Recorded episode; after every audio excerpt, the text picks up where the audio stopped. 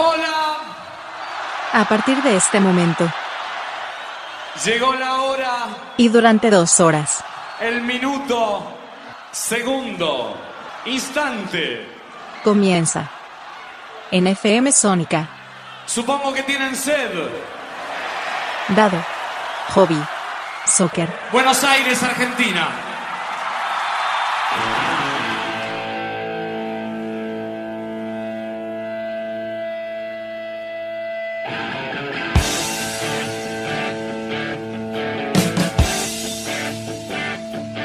Tengan todos ustedes muy buenas jornadas. Esta es una nueva emisión de Dado Hobby Soccer. ¿Y cómo andan? ¿Todo bien?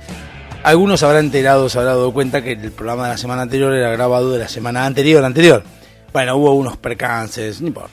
Hubo unos temas por los cuales no pude grabar y lo que emití fue el programa del 11 de agosto, o al menos en la semana que pasó la muerte de Cerati, pues sonaron todos los temas de Gustavo Adrián Cerati eh, en su onomástico, en su vuelta al sol. Eh, no importa si está vivo físicamente o no, si estamos hablando de eh, la vuelta al sol a nivel alma, a su alma. Así que bueno, ¿cómo les va? ¿Todo bien? Quiero agradecer antes que nada a Silvia, una oyente que mandó mensajes y que escuchó el programa del jueves pasado, hizo menciones, mandó mensajes, mencionó puntualmente una, una cosa que dije con respecto a la libertad que nos da Sónica. No se escuchó por Sónica. eh, así que este, bueno, o me escuchó por Sónica, así que quiero agradecerle a Silvia, te mando un abrazo fuerte. Muchas gracias por escuchar. Y sí, debo, ratifico lo que dije de Sónica, de lo que es Sónica. Yo sé que esta, este programa es para lpd.com.ar, estamos de acuerdo, y ahí tenemos nuestra radio digital, todo, pero todo nació en Sónica y Sónica es como nuestro papá, nuestro todo, o nuestra mamá, eh, donde uno pudo haber dado lo que realmente quise. Yo aprovecho para ampliar un poco más lo que dije, una vez lo dije en este programa también, pero quiero ampliarlo. Eh, ¿Qué es lo que me gusta más de Sónica? ¿Qué es lo que más me, llama a Sónica y demás? Es el hecho justamente de esa libertad de decir lo que uno quiera. Yo desde que soy chico quiero ser este comunicador social o comunicador o decir lo que uno piensa en realidad. Para poder plantearlo sin ningún tipo de filtro y sin que nadie me venga a decir que esto está mal o esto está bien. Sí guardar las formas, a lo mejor a veces me desvío un poco y digo alguna mala palabra o una cosa que no corresponde y eso es cierto, lo cual pido disculpas, pero bueno, yo trato, así como me manejo en la vida, trato de manejarme en la radio como me manejo en el trabajo, como me manejo en mi vida. Yo en, la, en el trabajo soy igual que en mi vida y en mi vida soy igual que en la radio. No tengo muchas diferencias. Yo realmente no, no me gusta falsear, no me gusta estar diciendo yo hago esto, hago lo otro, eh, hablo bien acá, bien acá. Sí, uno cuida las formas. Incluso cuidar las formas no es falsear. Es cuidar las formas para no faltar el respeto al otro o que el otro se sienta ofendido. En este caso en particular es mi programa, yo hago lo que quiero, lo manejo como quiero, pongo la música que quiero y digo lo que quiero en mi programa. Obviamente si mañana a Sónica se le diera por decir, che, no pueden hablar de esto, no pueden hablar del otro, inmediatamente se renuncia, se va y hago, sigo mi programa en alpd.com.ar, que de o LPD Online Radio, que de paso aprovecho para decirle a todos aquellos que quieran mandar un programa, pueden mandar incluso más, como hago yo, ¿eh? el programa de Sónica que manda, que Sónica te lo manda como MP3, yo lo levanto y lo pongo en, en LPD en la programación y suena gratis a todo el mundo, yo no, mi intención no es cobrar, porque a diferencia con Esteban, Esteban tiene su comercio, lo tiene que mantener, tiene que lidiar con mucho mucho pelotudo, porque eso tengo que decirlo, mucho pelotudo. No voy a decir quiénes, pero a veces hay gente que va al estudio y lleva gente que rompe cosas, o que las maltrata, o que las ensucia, y él tiene que encargarse de arreglarlo, de hacer un montón de cosas. Entonces, realmente esas cosas es como que el tipo sale en plata y hay que hacerlo. Eh, entonces, bueno, pasando este tema y hablando de este mismo tema en particular, eh, yo en Sónica puedo decir lo que quiera. A veces nos ha mandado que Esteban nos cagó pedo porque, no sé, o dejamos yerba o porque dejamos este, cosas en el medio. Y bueno, lamentablemente no, nos cagó pedo y tiene razón. Pero bueno, puntualmente el tipo cuida mucho la radio, le da mucho, mucha opción. A veces hay que prohibir ciertas cosas a todos y caemos en la volteada por culpa de otros imbéciles que hacen cosas mal. Hay unos que no están más en el programa, no están más en la radio, pero igual. Esa libertad es, eh, obviamente es distinta a la mía. Yo tengo una radio digital, la cual maneja República Hosting, que es el que se encarga de, darme el servicio, a él le pago y yo lo que hago es armar mi, mi radio como a se me canta, con mi música, con los programas que yo quiera, con la publicidad que yo quiera y hago lo que yo quiero.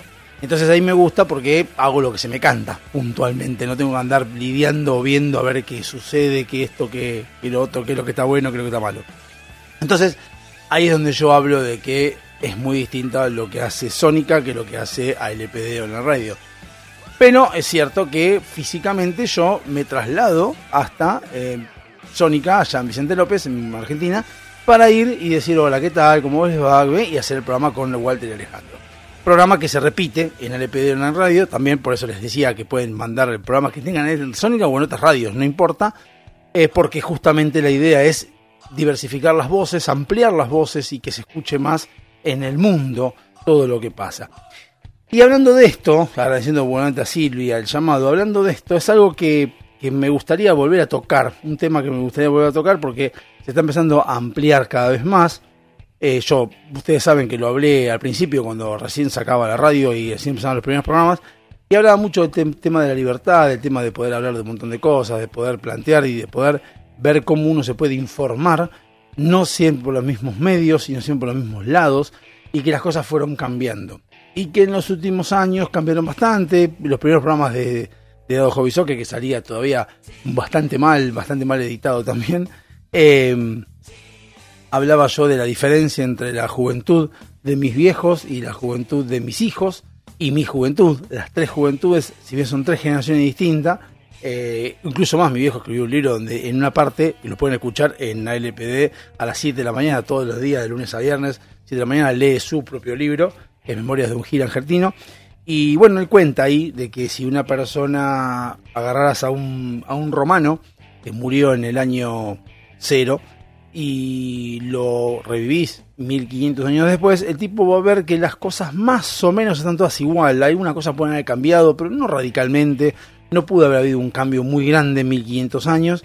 Y que bueno, ahí lo vas viendo, o sea, sigue siendo la comida, por ahí cambia la comida, por ahí cambian los carruajes, puede cambiar algunas cosas, pero puntualmente todo está más o menos igual. Ahora, si levantás a alguien del 1500 y lo levantás en el año 1980, te vas a encontrar con que el tipo va a encontrar varias cosas que cambiaron. La televisión, la forma de hacer las casas, un montón de cosas que cambiaron radicalmente, pero diciendo, epa, pero igualmente más o menos se sigue manejando, manejando las, las, la estructura social, se sigue manejando más o menos igual que hace que 15 años atrás. Ahora, vos agarrás a alguien de 1980 y lo levantás hoy en 2022 y el tabón va a ver que cambió todo radicalmente. No solo cambió todo radicalmente y hubo muchos cambios y progresos y avances en lo que uno quería en los 80, sino que hay muchas cosas que surgieron y murieron en el mismo momento. En, en, en tan solo estos 40 años, tuk, tuk, y por ejemplo, el DVD, el CD. Siguen vivos los CD, nadie dice que no, se venden CD, pero el CD tuvo un momento de auge, en los 80 no existía el CD, era cassette, podemos decir los 90, en los 90 surge el CD y en los 2000 muere el CD, 10 años, o sea, si hay no sacas del 80, pero en el 2022, ve como el CD subió y bajó, como las los VHS suben y bajan, un poco más tiempo. Y hoy en día la velocidad de avance tecnológico y de progreso de la sociedad, de las sociedades son cada vez más grandes, y no cambia nada más que lo tecnológico, no cambia nada más que las comodidades, no cambia más que los gustos, no cambia más que, que la diversión, el entretenimiento, sino que cambia mucho también la red social. La red social real, no la red social tipo Facebook, Instagram o lo que fuera, sino la red social real, lo que es socialmente una red de personas que hablan entre sí, se interactúan entre sí. ¿Por qué digo esto? Porque esto cambia radicalmente la tecnología, Internet, y los celulares y todo cambiaron la forma de comunicarse, han cambiado la forma de informarse y han cambiado la forma de opinar y de desarrollar ciertas ideas. Eh, a veces lleva tiempo, siempre lleva tiempo, el tema de los cambios sociales no son tan sencillos, no son una cosa que uno lo largue así y ya está, sino que tienen su mecanismo de, avance.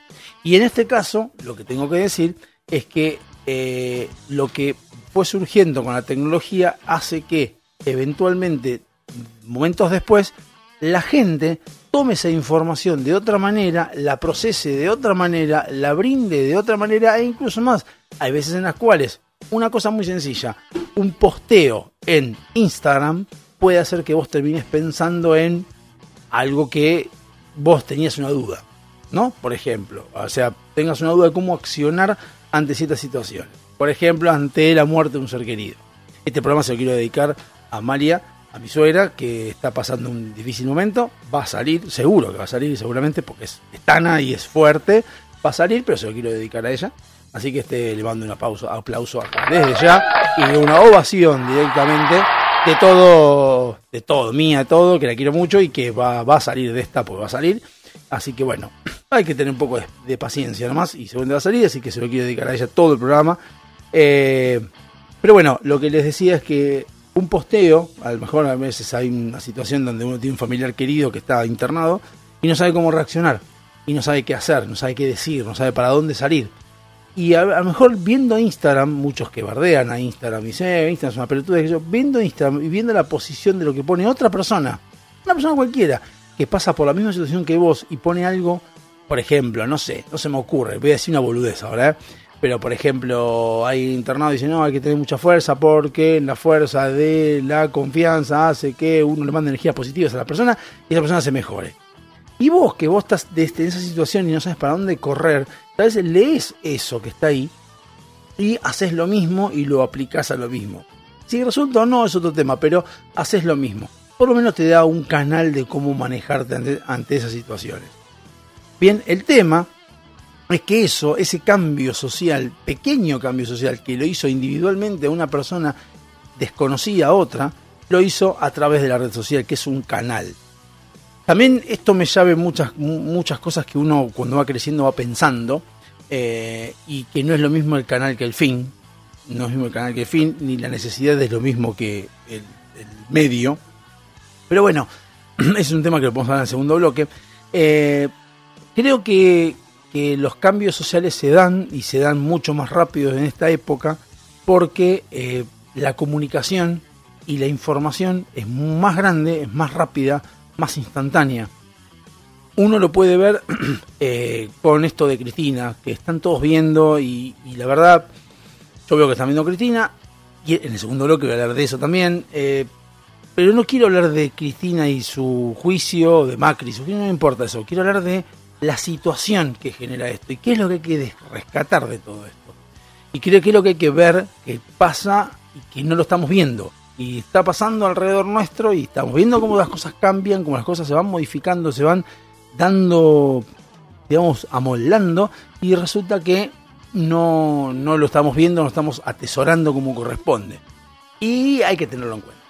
Así que termina este bloque, ahora en breve vamos a poner un tema, no sé un tema de quién realmente, porque en este caso este, son temas, ah, ya sé qué voy a hacer. Este tema, como dijimos que este programa se vamos a dedicar a María, este tema van a ser todos temas de rock italianos, porque ella nació en Nápoles, ahí fue a vivir hace 80 años, así que como nació en Nápoles vamos a poner todos temas italianos de rock para mandarle toda la fuerza desde acá, desde, desde Dados Hobby Soccer desde ALP en la radio para que se mejore lo antes posible. Así que mandamos un beso a todos y nos vemos en el próximo bloque. Hasta luego.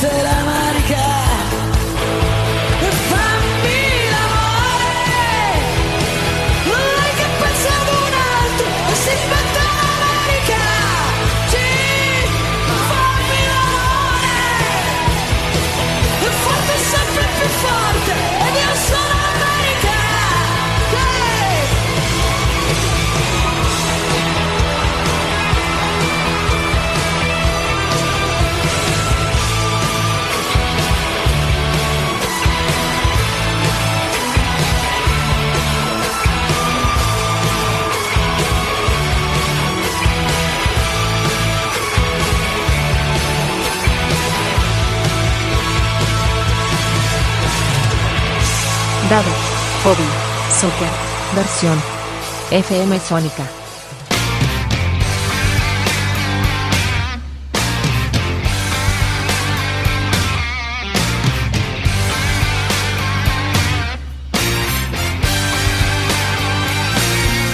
Segundo bloque dado Hobby Soccer. Y sé que está saliendo todo porque estoy viendo los parlantes, pero no me está saliendo el sonido. Ahí está.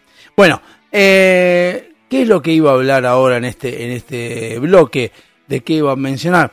El tema que quería plantear, algunas cositas. Hoy tenemos un programa así medio como abierto para hablar de un montón de cosas. Pero algo que, que me había quedado, el tema de los medios y canales para llegar a un fin. ¿Bien? Eh, ¿Por qué me refiero a esto de los medios para llegar a un fin y demás? Porque en realidad lo que yo veo, lo que yo planteo, es que eh, así como hay una cosa que no estoy de acuerdo para nada, que es con el tema de que yo se los voy a dejar que ustedes lo digan. ¿Qué es lo que no se puede discutir cuando estás en un grupo familiar o de amigos? Política, religión y fútbol. Muy bien. Ahora, ¿por qué no se puede hacer? Y ahí es cuando uno dice, ¿pero por qué no se puede? Porque lleva las peleas. Es la respuesta de todo el mundo. Perfecto. Da las peleas. Ahora, cuando yo analizás ese mismo planteo, analizás el planteo, no las discusiones, yo lo que te digo es, el fútbol y la religión son abstractos, la política no. Entonces vos decís, ¿y ¿cómo no entiendo? Claro, vos no podés agarrar y discutir que el judaísmo es mejor que el catolicismo porque no tenés ningún factor desencadenante ni empírico que te pueda demostrar de que es uno mejor que el otro. Ni tampoco te lo puedo decir porque vos no, en realidad vos es algo muy subjetivo también lo que es mejor o peor, pero bueno, podemos decir que la soja es más saludable que el cigarrillo, eso estamos de acuerdo. Pero a lo que voy, no se puede comprobar o al menos justificar de que el judaísmo o el catolicismo son mejores que el catolicismo o el judaísmo, ¿no? Lo que hay es una creencia, una creencia de que las, los dogmas de cada uno de los dos a uno le dan finalmente eh, lo que uno pretende que es la paz espiritual. Eso es el fin que tiene la religión, no tiene otro fin que ese, tu paz espiritual, tu paz, tu armonía, tu equilibrio, un montón de cosas que tienen que ver con la salud. Bien, entonces ese es tu medio para llegar a tu fin, que es la salud. Entonces, es algo abstracto. ¿Por qué? Porque el que es judío te va a decir que cree en Jehová y que cree en, bueno, en lo que sea que crean. Y el católico te va a decir que es Jesús, te va a decir que es Dios, te va a decir que es uno creador y que hay santos que te siguen, que vos poniendo unas tapitas a Expedito te va a desenredar un montón de cosas de problema que tengas. No sé, lo yo escuché. Eh, entonces, hay un montón de cosas. Y está bien, eh, ahí es donde yo me freno y digo, está perfecto que cada uno crea en eso, ¿por qué no? No puedes imponérselo a otro. Es lo que hizo la religión, muchas religiones durante los años anteriores, o décadas, siglos, milenios anteriores. Intentar imponer su creencia porque era así, y punto. Porque crean esos, creen en esos dogmas e intentan que esos dogmas que tienen dentro de su religión sean para todo el mundo. porque ellos suponen, suponen, o al menos quieren decir que suponen, que si vos seguís esos dogmas vas a estar bien. No sé de dónde sale esa necesidad imperiosa de ser tan solidario, de querer que el resto de la población mundial esté, esté bueno como vos, o que esté sano como vos, o que esté tranquilo como vos. O sea, no sé por qué. ¿Por qué tenés que creer? Eh, estamos hablando de la parte pura, la parte buena de la religión, ¿eh? Obviamente que hay gente que habló en nombre de Dios y mató en nombre de Dios, robó en nombre de Dios y un montón de cosas, estamos de acuerdo. Pero no sé por qué ese, ese dogma y está bien que repartan la palabra y está bien que tenga haya sinagogas, que haya eh, mezquitas y que haya iglesias para que puedan repartir su, su forma de pensar. Y eso está perfecto. Punto. Entonces, no se puede discutir de religión en una conversación en familia o en amigos porque no tiene sentido.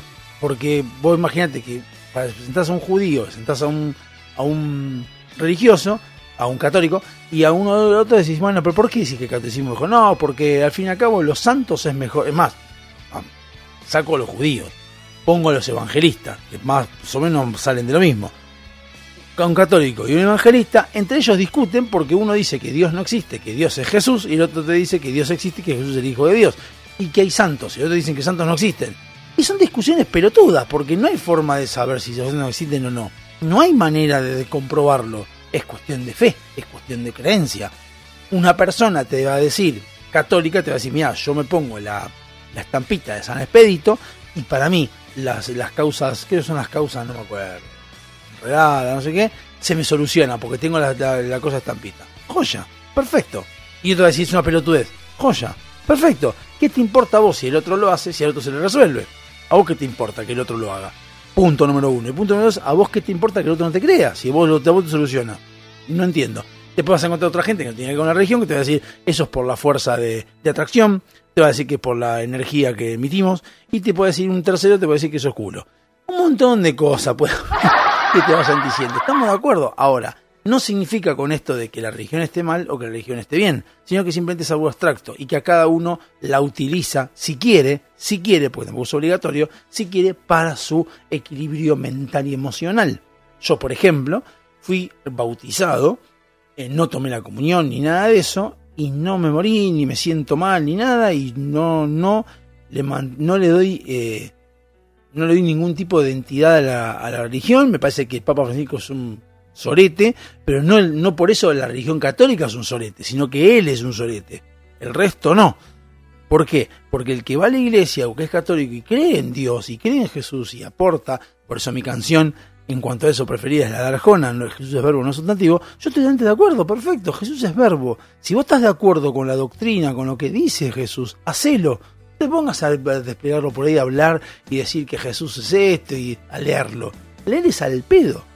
Leer es totalmente al pedo, es como que yo te, te, te ponga la Constitución Nacional adelante, te la lea y no la, no la aplique. ¿Y para qué me sirve leerla? Carajo leerla. Tenés que leerla y aplicarla, las dos cosas. Esto pasa lo mismo, esto pasa con la religión. Bien, entonces de ese, de ese lado digo que no se puede discutir porque es cuestión de creencia, cuestión de fe, es todo etéreo, no hay forma de saberlo. ¿Por qué? Porque la, paz, el equilibrio emocional, el equilibrio mental de cada uno de nosotros nos lo damos nosotros mismos a nosotros mismos. Y ese es nuestro fin. Nuestro fin es salud mental, salud emocional, no la religión. En cuanto al fútbol, el fútbol lo que te da es alegría, dopamina, adrenalina, lo que quieras. Bien, entonces, por algún motivo, que son emociones, no sabemos por qué, hay personas que prefieren a River a Boca. ¿Por qué? No lo sé, no hay una explicación. Por ejemplo, tengo a un amigo, que es Pablo Cardoso, donde el padre es de Racing, él es de Racing. Creo que, no me acuerdo si el abuelo, o sea, todo es de Racing. Menos el hermano de Pablo, que tiene cuarenta y pico de años, 43 que tiene, que Diego, que es de Boca. Y son todos Racing, pero chabones de Boca. Y vos decís, pero ¿por qué? No sé, porque creo que sí sé por qué, eh. Porque el tío era de Boca, lo que fuera, bueno. Pero por algún motivo, el tipo capaz que a lo mejor algo algo le llamó la atención del tío en esa época. Lo amaba, le gustaba, le encantaba, le gusta llevar la contra, Diego, no sabemos qué es. Y también se de boca. Y él no te va a explicar porque no tiene idea, no hay forma de explicar por qué él considera que Boca es más lindo que Racing. Y estamos hablando de la misma familia, se criaron los dos en el mismo lugar y está todo igual. Pero en este caso, como es algo etéreo, es emociones, es sentimientos, es formas de ver la vida, eh, gustos, no se puede hacer nada. Y el tipo es de Boca y el hijo es de Boca. Y el, el, sobrino es de Racing, como el padre. Ahora, ¿por qué? No lo sabemos. ¿Por qué no se hizo hincha de Racing como el padre? No, es de boca como el tío. Tío que falleció, bueno, lo que fuere. Bueno, ahí está el tema. Entonces, tampoco se puede discutir de fútbol. Se puede discutir, por ejemplo, si yo voy a discutir de la cantidad de logros y éxitos, sí, comprobables que tiene cada uno de las personas que, o de, de los equipos, sí lo puedo discutir. Ahora, tampoco, es- tampoco es discutible, porque tampoco son, son hechos. o sea, yo te digo, Independiente tiene 7 copas y Boca tiene 6. Eh, pero son por penal, no importa, tiene 6 y 7, punto. Después discutir, si querés, boludeces de tus creencias. De tu creencia de que Boca lo ganó por penales, que Independiente lo ganó por... No importa, son tus creencias tuyas. Que vos le das validez como otros no le dan validez. Es un tema tuyo. Ahora, empíricamente, Independiente tiene 7 copas y Boca tiene 6. Eh, pero hace 20 años. Es un tema tuyo ese. Es un tema que vos pensás. Empíricamente, Independiente tiene más copas que, que Boca. Ah, bueno, ¿y Boca tiene más copas que Independiente? Sí, eso es cierto. No hay manera de discutir tampoco eso. Entonces, se entra en un, en un en una cadena, digamos, en un quilombo de cosas donde obviamente que el que está perdiendo la discusión va a agarrar algo que le pueda ganar al otro y va a decir, bueno, pero Boca, pero Racing le ganó a Boca aquella y entonces empiezan quilombo que tiene nada que ver. ¿Por qué? Porque son dos cosas abstractas, el amor por un club, que es lo que te da el club, te da, te repito, dopamina, adrenalina, todo eso. Que cada uno le da lo que le da. A uno le da la camiseta de boca, a otro le da el hockey, a otro le da un montón de cosas. Entonces son gustos también. Lo mismo que el fin es la salud emocional. Entonces, el fútbol lo que te da es la salud emocional, el fútbol todo eso. Entonces, cada cosa te la da. Y como es algo abstracto, no hay manera de saberlo. No puedo decir que el hincha de Boca tiene menos o más pasión que el hincha de Chupanqui. Da lo mismo, tienen lo mismo. Y lo que ellos quieren es su pasión. También, bueno, obviamente los barra bravas por un tema de intereses, como igual lo mismo que los que los religiosos fanáticos y demás, lo mismo, intentan imponer que su club es el mejor porque la forma que ellos quieren, no sé de dónde sacan, de que vos tenés que hacer que el club tuyo es mejor que el resto. El fútbol es más... También es como una religión, por eso no se puede discutir mucho de fútbol porque siempre va a haber un temita más de fútbol más popular, entonces como que siempre va a haber algún tema que puede sacar a colación para poder meterle chicana al otro, es lo que puedes hacer, pero no es la idea tampoco. La idea es tratar de lidiar y no armar quilombo en ese sentido. Entonces no tiene, no tiene forma porque el que defiende a los colores de Racing o al club, Racing Club, va a buscar siempre su forma, su forma de ganar la discusión con cosas que sabe que el otro va a perder. Y cuando va a perder, cuando el de Racing discute con un equipo que le va a ganar en todo, como Boca, por ejemplo, no va a discutir, no entra en discusión y ya está, se cagan a trompada. ¿Por qué? Porque no hay manera de ganarle. Entonces ahí no hay forma. Ahora, la política son acciones, son cosas que hizo la gente, son cosas que hicieron lo que hicieron los políticos, son cosas que hicieron las personas, son decisiones que toman las personas, reacciones, mm, o sea, son ciertas eh, parámetros de, sentido común. Vos agarrás y decís, bueno, si yo me entran 100 y me salen 150, evidentemente gastar 150 no es la forma, no hay mucha más explicación que eso. Después que vos busques la ideología y la boludez, es otro tema, pero son hechos eh, eh, comprobados o comprobables, o al menos para ponerlos en tela de juicio. Entonces vos no podés discutir de otra cosa que eh, de otras cosas abstractas como si podés discutir de la política. La política podés discutir tranquilamente. Lo que pasa es que tenés que discutir tranquilamente. El peronismo se encargó en todo este tiempo de llevar en la discusión política al fanatismo de fútbol y la religión para que se generen quilombos, discordia y como la intención de los peronistas, populistas, socialistas o lo que fuera es provocar al otro y a ir en contra de lo que a otro le va bien, entonces esa es su intención. Cuando un peronista te provoca y vos te enojas, es lo que est- estás logrando hacer lo que él quiere que hagas, que es enojarte. No te quiere ganar la discusión, te quiere hacer enojar, que no es lo mismo. ¿Por qué? Porque sabe que mientras él desequilibra mentalmente a la otra persona, la pone nerviosa, él va a lograr hacer lo que él quiere, que es distraerte, vos estás enojando, vas a tecleando, vas a tecleando enojado, y se van a ganar aprovecharse de vos porque estás débil. Esa es su intención, por eso hay que dejarlo ser. Pero de política se puede debatir, se puede discutir. De hecho, la política es debate, la política es discusión, la política es charla, la política es acciones. Esa es la política. Y ahí sí, no hay manera. Por eso que yo cuando hablo de las discusiones de religión, política y fútbol, siempre digo lo mismo. La política se puede discutir, si discutís en buenos términos, pero por un simple hecho de respeto hacia el otro, nada más. Ni, ni ni hacer agresiones a dominem, ni nada por el estilo, sino hablar como corresponde con la persona y decir, mira, yo creo que esto es así, porque me que es la mejor forma. sin interrumpir, sin nada. Si, se, si va la pelea es porque hay alguien que intentó ensuciar todo para poder llegar a la discusión que es lo que él quería al fin y al cabo. Pero de política se puede discutir. No se puede discutir de fútbol y ni de religión. Nos vemos en el próximo bloque y vemos. Hasta luego.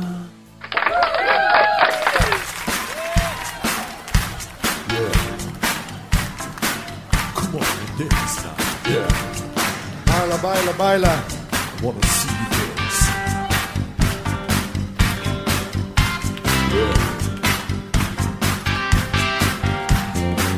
Adesso credo nei miracoli, in questa notte di tequila boom boom.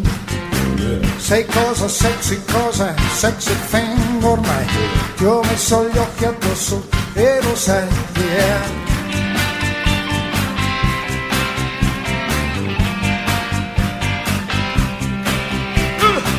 Che devi avere un caos dentro di te per far fiorire una stella che balla. Inferno e paradiso dentro di te. La luna è un sole, guarda come brilla, baby. The night is on fire. Siamo fiamme nel cielo, lampi in mezzo al buio. What you say? Baila, baila, baila morena, sotto questa luna piena. Under the moonlight, under the moonlight.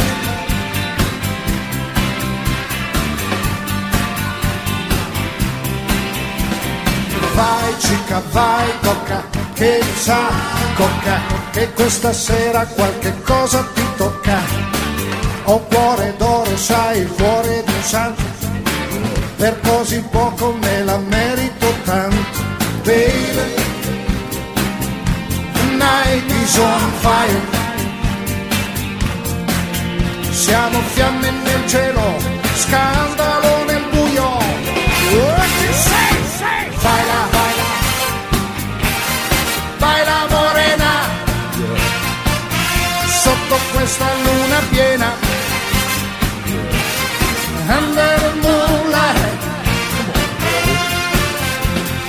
Baila,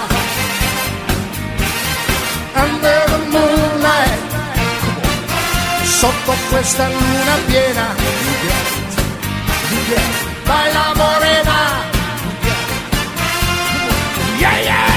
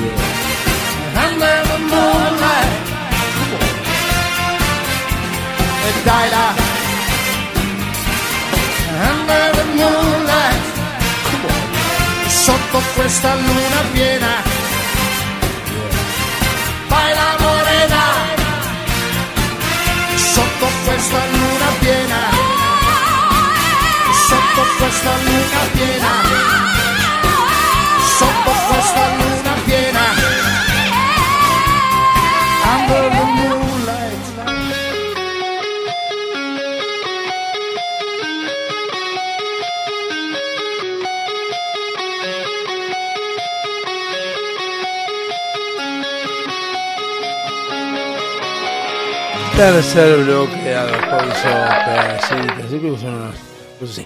Tercer bloque de Dados Hobby Soccer.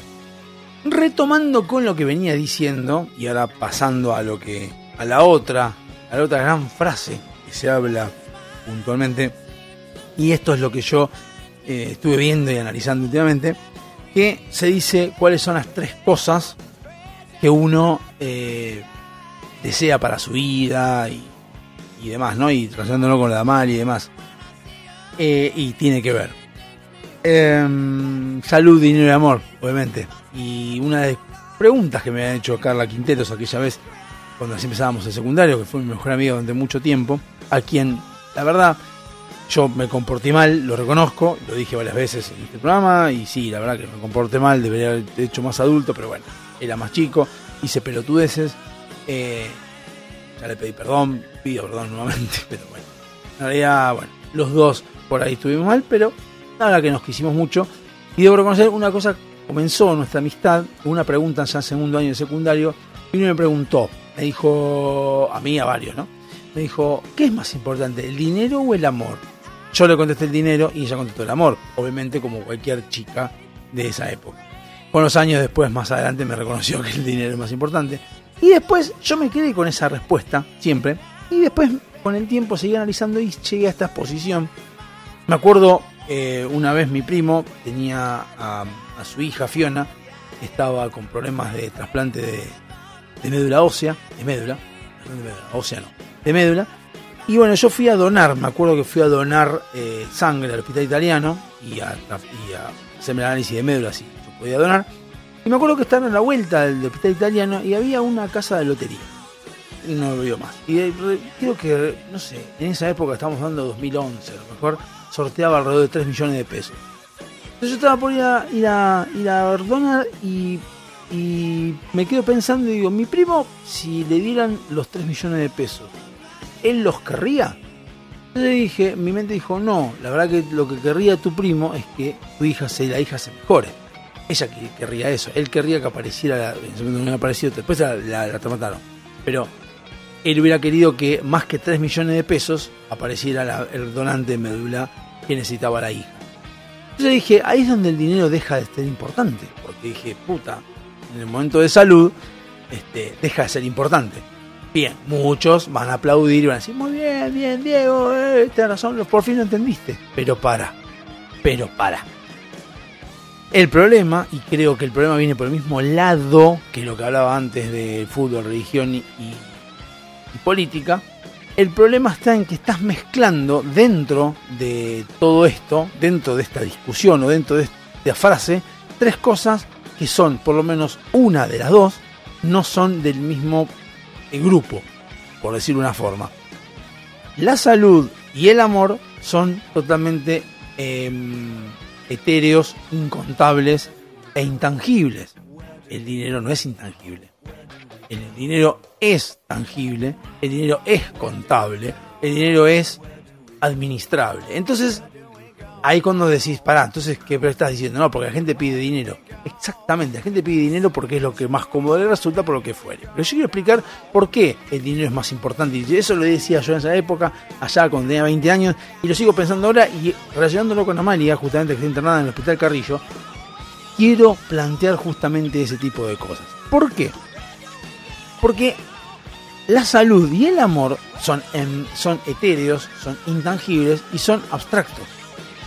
Uno no sabe cuánto está enamorado de los hijos, cuánto está enamorado de su mujer o de su marido, de lo que fuere, con respecto a otra persona. Nunca vas a verlo, no hay forma de saber si vos amás a tu marido o a tu pareja tanto como tu pareja te ama a vos. Vos no sabés bajo ningún aspecto si vos amás a tus hijos tanto como tus hijos te aman a vos. Vos no sabés cuánto te ama tu perro, como tanto tu, tu perro te ama a vos. ¿Por qué? Porque es algo abstracto, es algo personal, es algo subjetivo de cada una de las personas que viven en este mundo. Entonces, vos no tenés manera de nivelarlo, ni de contarlo, ni de medirlo. Ahí está, es el amor, punto. La salud es exactamente igual. La salud es algo que, por ejemplo, una persona puede fumar durante 80 años, durante 80 años, y no tener ningún problema de salud, no tener problema de pulmón, no tener problema de nada, no tener ni siquiera EPOC. Y una persona como Mario, lamentablemente, que fumó mucho tiempo, tiene EPOC. Y vos decís, pero ¿por qué? Porque la salud de cada uno es como es, y no significa con esto que el cigarrillo está bien, ni tampoco el cigarrillo es una lotería. Con el cigarrillo hay más altas probabilidades de tener EPOC. No significa que vas a tener EPOC sí o sí, ni cáncer de pulmón, pero sí es muy probable que lo tengas. Entonces lo mejor es evitarlo, tal vez es algo, algo evitable. Ahí es donde empezás a desmenuzar el análisis de las cosas. ¿Por qué? Es lo que voy a hablar después. Tranquilo. Vos desmenuzás las cosas, te empezás a entender de que, pará, entonces el problema del, cigarrillo hace mal. Sí, el cigarrillo hace mal. A ver, el cigarrillo hace mal, punto. ¿No es bueno? No, no es bueno. Listo, perfecto. Entonces, o sea, pero ¿vas a tener cáncer de pulmón? No, no, no, está, no necesariamente vas a tener cáncer de pulmón. No necesariamente. Y pues entonces, eh, fumo. Sí, pero puede haber como puede que no. ¿Dó- ¿Y dónde está el, el secreto?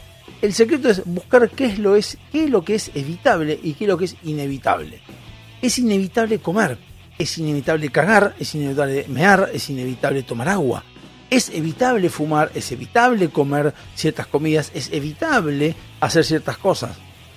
Es inevitable moverse, es inevitable mm, de hacer no ejercicio, pero sí, por ejemplo, mantenerse activo. Eso es inevitable, porque eso sí genera atrofia, atrofio de músculos, atrofio de músculos, un montón de cosas.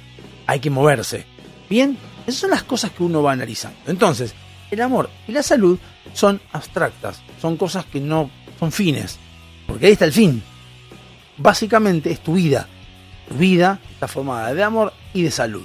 Son las dos cosas que vos tenés que tener para poder manejarte. La salud está en comer sano, en comer bien, en tomar la suficiente cantidad de agua, en hacer cosas que a uno lo, lo- lo hagan bien. Está relacionado con la religión y con el amor, con la religión y el fútbol. Si a uno eso le da paz mental y equilibrio mental, listo, venga, bienvenido sea. Y si no es el fútbol y es el boxeo y es el, el rugby o es el ajedrez, eh, bienvenido sea también, porque eso también forma parte de tu salud. La salud no es nada más que sentirse bien, eh, comer bien y alimentarse bien. La salud también es la salud mental, la salud eh, psicológica, la salud este, emocional, todo es salud. Entonces la salud es un fin, no un medio ni un canal. ¿Cómo se llega a la salud bien? Por medio de un montón de cosas. De hecho, la salud en realidad es el fin de todo. ¿Por qué? Porque el amor también forma parte de la salud. Porque si uno se pone mal, se pone triste, está triste por amor o por lo que fuere, eso le afecta a los órganos vitales o a los órganos que tenemos en la salud. Entonces, el más importante de todos es la salud. Pero es un fin, es el fin de todo. El fin de tu existencia es la salud. Punto. Y la salud no implica, repito, no es eh, tenés, que, tenés que ser más saludable. Ah, bueno, voy a hacer ejercicio y a comer bien. No, no, no. Tenés que comer bien, hacer ejercicio, hacer lo que te gusta, no estar presionado. Si estás, laburando, estás en un laburo que no te gusta, irte. Y no te gusta irte si te hace mal y ver que si estás con una relación tóxica te hace mal, eh, deja salir de ahí. Eh, si te están haciendo algo que está mal, y buscar la solución, buscar ayuda, siempre es lo importante porque la salud termina siendo lo que a vos te define y a vos te va a terminar dando tu mundo. Bien, el amor es como la salud, es como la religión y es como el fútbol, una parte que te va a dar, creo que dopamina da, no sé, no no sé cuál es el que da el amor. Alguno de esos da, pero bueno, el amor es importante. Vivir con amor es importante, sí, es importante porque creo que el amor sería dentro de la salud, sería como la vara principal. ¿Por qué? Porque vos tenés que amar a alguien, porque somos seres humanos, para que te dé cierto cable a tierra, para que vos puedas charlar, para que vos puedas transmitir. Amar a alguien no significa tener pareja, ¿eh? amar a alguien significa amar a alguien. Puede ser un perro, puede ser una madre, un padre, un tío, un hermano, no sé, un hermanastro, lo que sea. Amar está bueno porque es lo que nos hace sociales a nosotros. Si somos sociales, somos personas que nos necesitamos manejar en grupo.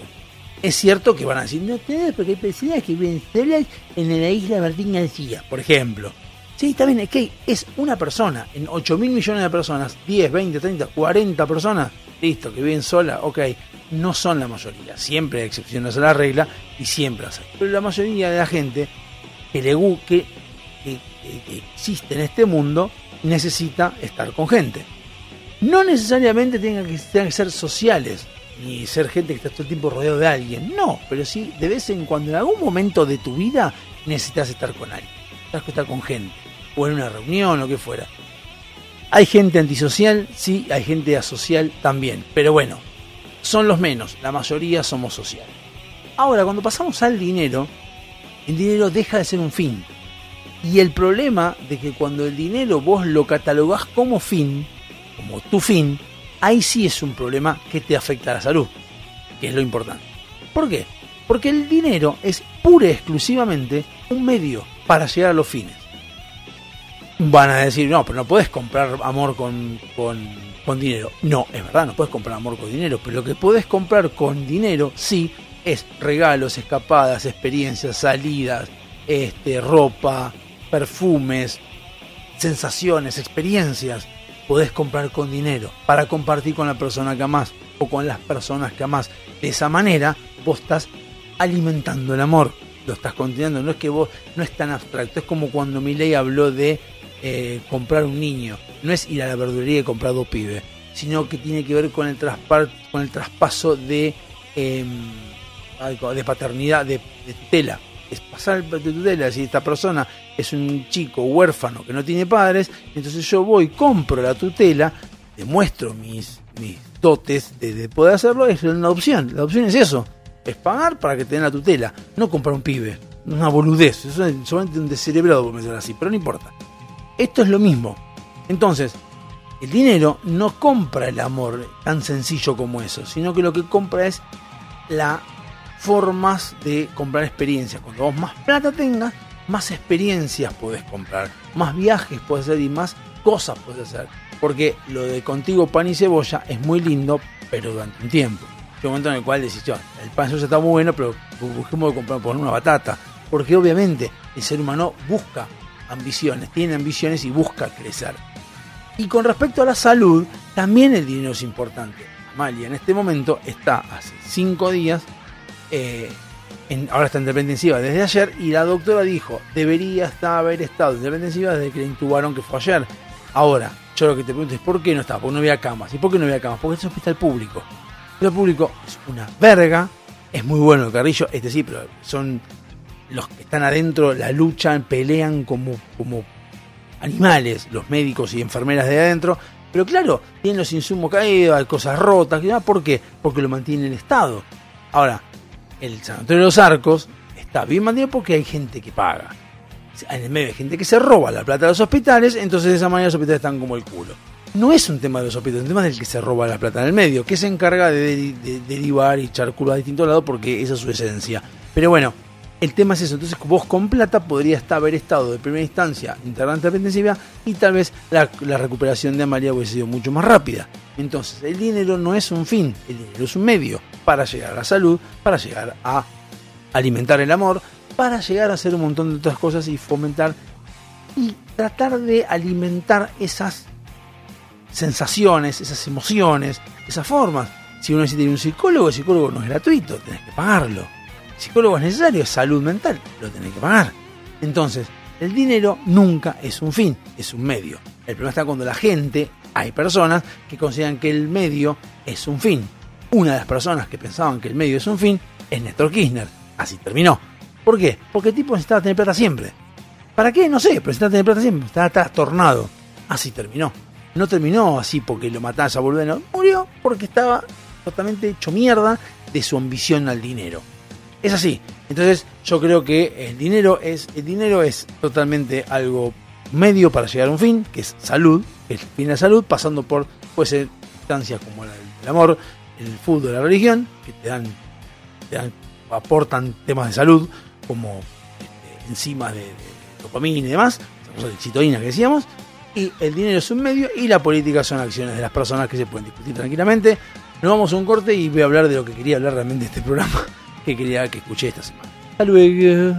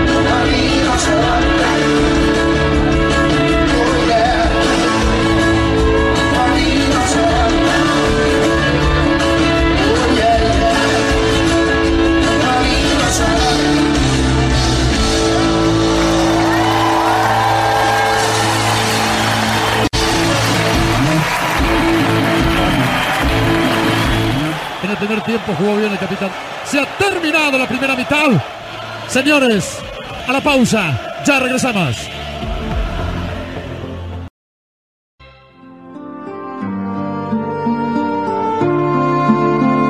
Mientras tanto, aquí, en la gran ciudad, una nueva hora comienza.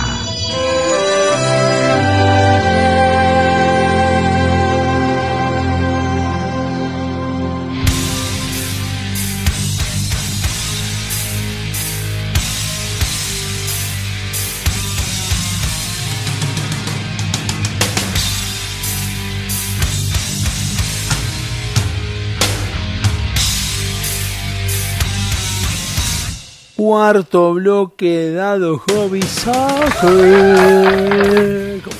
Bien. Bueno, esto es lo que quería contar de este bloquecito que viene ahora. Porque después hay un tema que no, no, no es polémico ni nada. Y Yo creo que muchas personas de las que puedan llegar a escuchar este programa, Silvia, entre ellos un beso nuevo a Silvia, eh, pueden enterarse de algo, de algo que es loco. No es una cosa, ni, ni ni político ni nada. Pero decís, pero yo tantos años creyendo algo y no fue tan así. Y las explicaciones no son tan tiradas de los pelos. Bueno, no importa, ya no se van a enterar en el próximo bloque. Está relacionado con todo. ¿eh? Bueno, eh, esta semana estaba viendo. Yo, la verdad que no veo canal de televisión, no lo veo, no veo televisión. Eh, a ver, no veo televisión. Eh, No veo televisión. La- no sé cómo sería ahora, hoy en día, hoy en 2022. No veo canales de aire, no veo canales de noticias, no veo, no veo un canal en particular. No veo canales. Pero canales, tampoco la respuesta es canales. No sé, no veo los medios tradicionales. Podríamos decir así, no sé cómo definirlo. Tendría que buscar la forma de definirlo. Porque yo en realidad me manejo con Netflix, mucho Netflix, las plataformas HBO Max, con Prime Video, con Claro Video, que está ahora está muy bueno Claro Video, con Acorn TV, eh, no me acuerdo, ah, de- no me acuerdo cuál era el otro, no me acuerdo cuál era más que había, eh, Paramount no porque está con Claro Video, no me acuerdo cuál era el otro, y bueno, Netflix. Y también me manejo mucho con YouTube, es otro más, otro canal que veo también, o sea que si yo tengo que decir canal 13, eh, el canal YouTube también es un canal, O sea, no- ¿cuál es la diferencia? La diferencia es cómo se transmite, o de dónde se transmite, nada más. Aunque Canal 3 también se transmite por, por Flow, digamos. Por internet también se puede, pero no importa. Hay que entender y de- desmenuzar todo ese tema, ver cómo lo vamos a definir. Pero bueno, yo no veo más los canales, no veo más. Eh, No quiero decir que no los veo más como antes, que uno decía, uh, empieza la nata o empieza fútbol de primera, me quedo a verlo. No, ya no veo más eso, hace años que no veo más. Me acuerdo incluso cuando me mudé a mi departamento en 2018, 2017, me mudé y mis viejos me dijeron, bueno, vas a poner cable. No, para nada. ¿Pero cómo? Y sí, cable. No, con internet me alcanza. Y en esa época, 2017, no era gran cosa internet todavía. Y yo no pongo internet. Y si no veo, no veo nada. Pero yo no me pienso poner cable ni en pedo, no me interesa el cable. Bueno, 2022 y sigo sin tener cable, obviamente. Eh, y bueno, y veo cosas así como eh, el Presto. Y el Presto le estaba haciendo una nota a alguien, un, abogado que hablaban de lo de Cristina. Y me, la verdad que me, me- gustó mucho lo que dijo, la nota, estuvo muy buena, pero también lo que me gustó fue que al fin y al cabo yo comento algo y el presto mismo me pone corazón como que le había gustado. Porque una de las cosas que él dice, y que tiene un pibe de 30 años, o sea, no es que yo digo, ah, el presto es un grande, ese es el tema, primer tema. Pero tema que quiero tratar. Él tiene 30 años, yo tengo 46, pero no es ni más ni menos que yo. Es lo mismo, somos lo mismo, y él mismo lo plantea. O sea, él te plantea cosas que él considera que debería hacerse. ¿Bien? Y hace la nota, y una de las cosas que plantea en el medio de la nota dice, en lugar de preocuparte por Cristina, y por Alberto, y por quien sea, preocupate por tus concejales, que hacen en tu barrio. Y eso es lo que uno, que ustedes lo saben, los que me escuchan este programa desde el principio, saben muy bien de que esto es lo que yo vengo diciendo, vengo hablando, soy de los que plantea, porque no soy el único, somos más que planteamos lo mismo. Basta de preocuparnos por si a Cristina la mete en presa o no, no nos sirve de nada. A mí, Diego, le, en mi caso, como le digo siempre, vivo en 3 de febrero, eh, mi, mi intendente es Valenzuela, a mí, que Cristina esté presa no me arregla el pozo que está en Ameguino. ¿Está claro? A mí que Cristina esté presa no me deja de pagar, no dejo de pagar impuestos. a mí Cristina esté presa, no dejo pagar aportes. O sea, hay un montón de cosas que lo de Cristina está bueno, buenísimo, pero me chupa un huevo. Ahora no me chupa un huevo, en realidad lo miro desde el punto de vista relevante y nada más. Y el presto lo que decía es, en lugar de preocuparse por lo que pasa con Cristina, preocupate por cuáles son tus concejales y una cosa que vengo diciendo desde la, desde la, pandemia. Estamos encerrados acá, en, en Argentina, encerrados durante ocho meses, y la gente puteaba a los intendentes e imputeaba a los gobernadores, y nadie puteaba a los concejales. El concejal está para eso, está para caminar el barrio, para ir comercio por comercio, cerrado o abierto, hacerles encuesta a los comerciantes y escúchame, ¿cómo te sentís? ¿Cómo estás? ¿Qué puedo hacer para ayudarte? Esos son los concejales. Para eso son los concejales. Acá no existen. Si bien están los, los nombres en la publicidad, en la página de febrero, todavía los sigo sin conocer. El concejal es un tipo que está al recontrapedo o que es algún puntero político que, que se encarga de repartir boletitas cuando va a, a una elección y nada más. Entonces, eh, van a entender a lo que voy. Eso es lo que decía él. Y lo otro que plantea, más luego, es no lean más diarios, bueno, diarios no se lee más, pero no sigan portales de noticias. Estamos en una etapa, en una época, donde la información es descomunal, la comunicación es instantánea, la forma de averiguar las cosas es muy fácil, o al menos de llegar a conclusiones, no importa que sean conclusiones propias o no, y acá donde voy, sino que traer información, es muy fácil. Entonces no es necesario ver a un canal de televisión para saber qué es lo que pasa.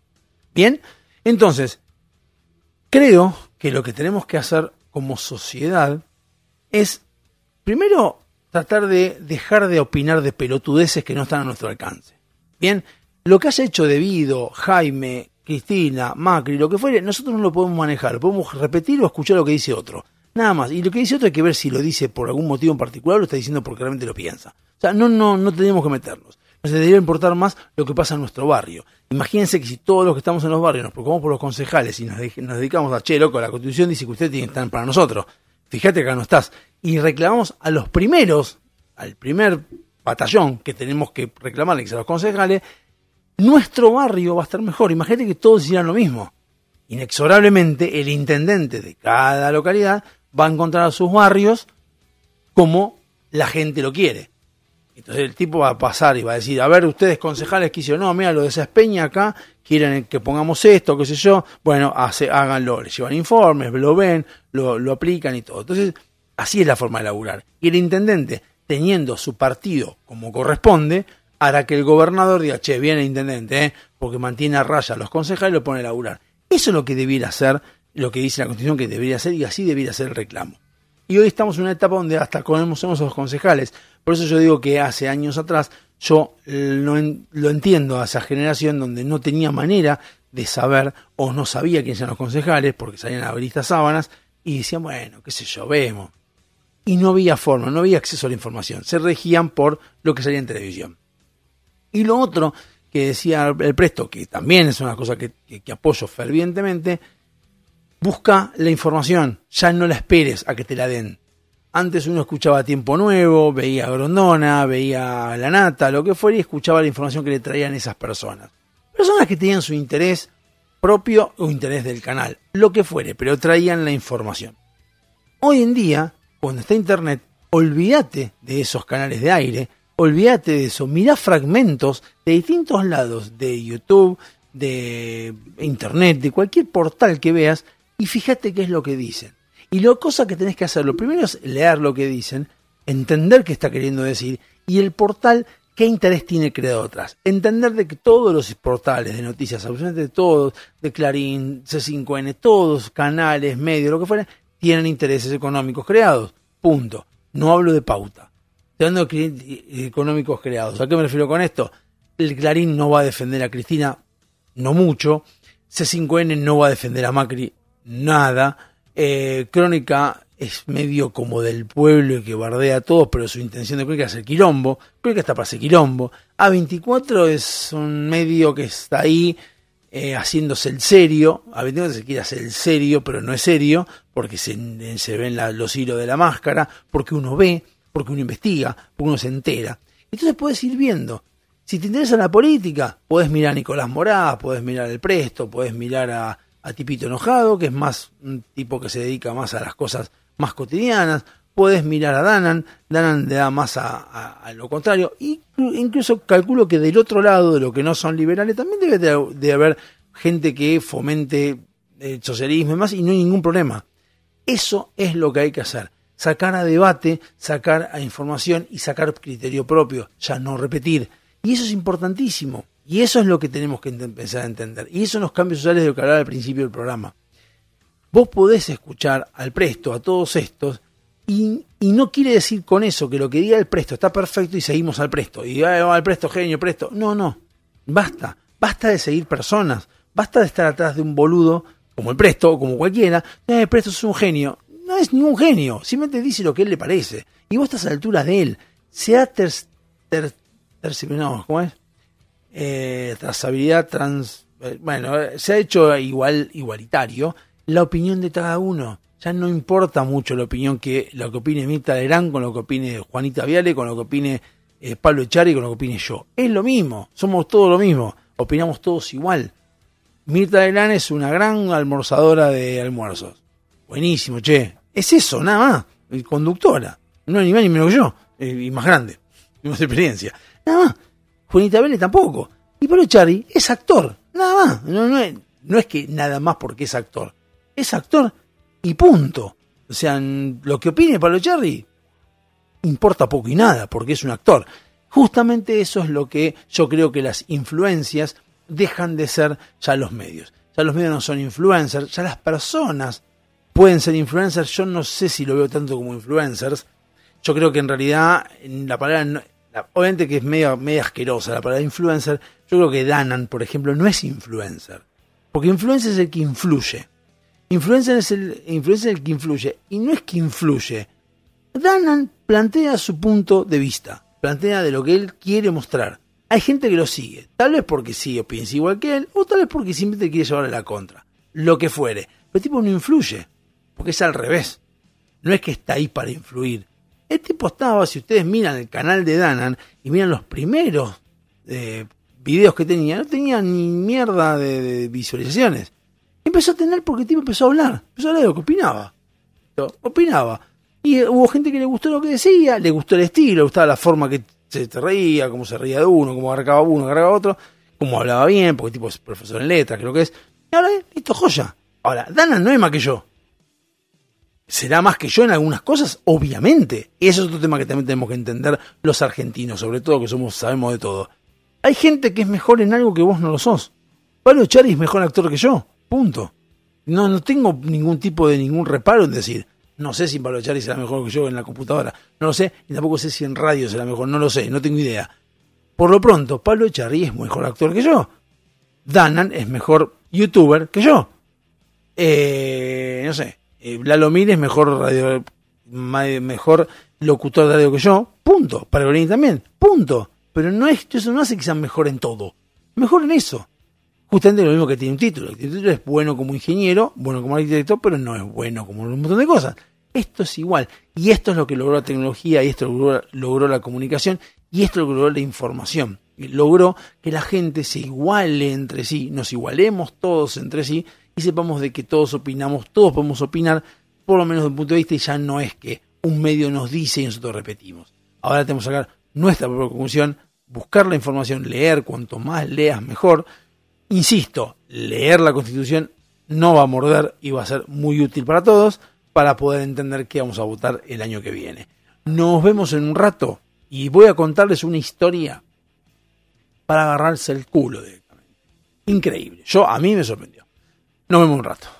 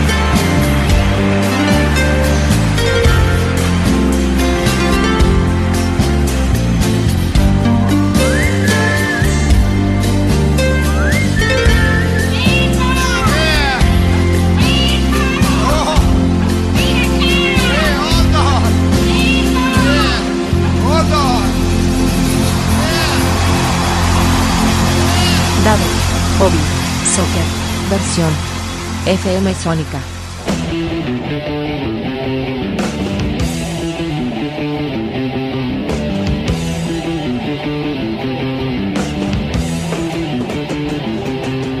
Quinto bloque dado Hobby Soccer. Eh, antes de comenzar con esto de la historia, me causó. Estaba leyendo recién que Florencia Peña le bajaron el, el Instagram. Le sacaron el Instagram como muchas personas que están bloqueados de la cuenta de Instagram. Tal vez porque Florencia Peña pone fotos de ella en culo. Que eso puede pasar tranquilamente. Eh, no me gusta mucho Instagram justamente por eso, porque a mí me parece que no, cada uno puede poner lo que quiera. En realidad, si yo pongo un culo y el culo no me gusta, no la sigo a la chica y ya está. Ya fue, listo, no necesito seguirlo o no. Sí me parecería mal si Instagram, por ejemplo, eh, me pone de prepo a Florencia Peña y yo no quiero. Eso sí me parece mal. Pero yo tengo personas que sigo y las personas que sigo me ponen un culo, y está bien. ¿Qué, te metes vos? ¿Qué te importa vos lo que me el culo? Me el culo. Me parece una boludez, pero bueno, no importa. Fuera de eso, eh, dice que le bloquearon en Instagram y que Estados Unidos tomó la decisión de bloquear el Instagram. ¡Eh! Que Estados Unidos intentó. No lo puedo evitar. Es que Estados Unidos tomó la decisión de bloquear el Instagram. Ahí lo tengo que decir, a ver, pelotuda, ¿vos te parece que Estados Unidos está preocupado por... Primero, ¿quién carajo sos? O sea, ¿quién le ganaste? ¿Quién mierda sos?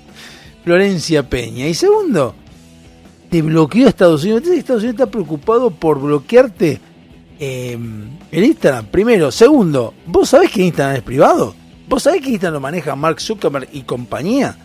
O sea, si te lo bloquean es porque habrás infringido una de las políticas, las políticas que tiene. Que vaya, dicho sea de paso, mi estimada, te cuento que no todos los países del mundo funcionan como acá, que por ejemplo hay una cuarentena y vos te vas hasta a verlo al presidente. Porque también esa es otra. Vos fuiste a ver al presidente y "Eh, al presidente, lo fui a ver y no soy la puta.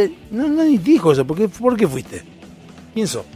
¿En quién le ganaste? Sos una actriz más como cualquier otra. Es lo mismo que la China Suárez. ¿Por qué no fue, por qué no fue la China Suárez? ¿Por qué fuiste vos y no fue la China Suárez? Bien. Eso es básicamente lo que uno, lo que uno plantea. Después, Estados Unidos. Tanta boludez, tanta rima.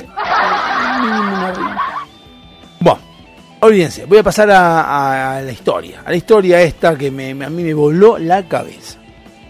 ¿Por qué me voló la cabeza? Si yo tengo que hacer una pregunta, tengo que preguntar. ¿Qué, eh. ¿Qué, qué barco, qué barco hace muchos años, chocó con un iceberg y se hundió? Obviamente, el Titanic. Eso dirían todos. Si yo le digo que no fue el Titanic real el que se hundió, que en realidad el, el hundimiento de ese barco no fue un accidente, sino que estaba premeditado, lo que fue accidente fue otra cosa, que sí fue un accidente, no es lo que estaba previsto, salió mal. ¿Qué pasa si yo digo eso? Lo habrán visto a lo mejor, y si no lo vieron lo voy a decir, lo voy a contar ahora, porque en un principio, y acá es donde saco yo mi criterio, porque obviamente uno, uno dice, muchos boludos te van a decir, vos sacas tu criterio, pero tenés que estar ahí, ¿cómo se para saber qué hizo en el PC si vos estás ahí? Ok, pero hay cosas que sí me dan que pensar. Y hay una cosa en particular de esta historia que me da que pensar. Y ahí es cuando digo, y me da que pensar y me da, me da darle la credibilidad a la historia. Eso creo que puntualmente es lo que me da cre- credibilidad a la historia. El resto de las cosas son debatibles. Pero hay una cosa en particular, que la voy a decir al final de todo, que a mí, a mí puntualmente me hace darle la razón a toda esta historia. Bueno, todos o muchos sabemos que el Titanic se hundió, en teoría, el 15 de abril de 1912, hace exactamente 110 años. ¿Bien? El iceberg venía, eh, el Titanic venía, bueno, sí, me equivoqué, me equivoqué, viejo. El, el Titanic venía, chocan con el iceberg, pum, algunos vimos la película, muy lindo todo, pim, y se hundió. Murió gente, 1500 personas, 2000, murieron. Listo, José, no había salvavidas, recuerdan que no había muchos salvavidas. Eh, había clase de alta, clase media y clase baja. Clase media no sé si había, clase baja y clase alta. Y los barcos no alcanzaban. Y en algunos lados, si uno vio la película, ven que a los de clase alta le daban más preferencia que a los de clase baja, salían en los barcos, los barcos que los maten, bla, bla, bla. Bueno, esto en 1912 dije. El tema es que, vamos a retornarnos a esa época, esto está todo chequeado.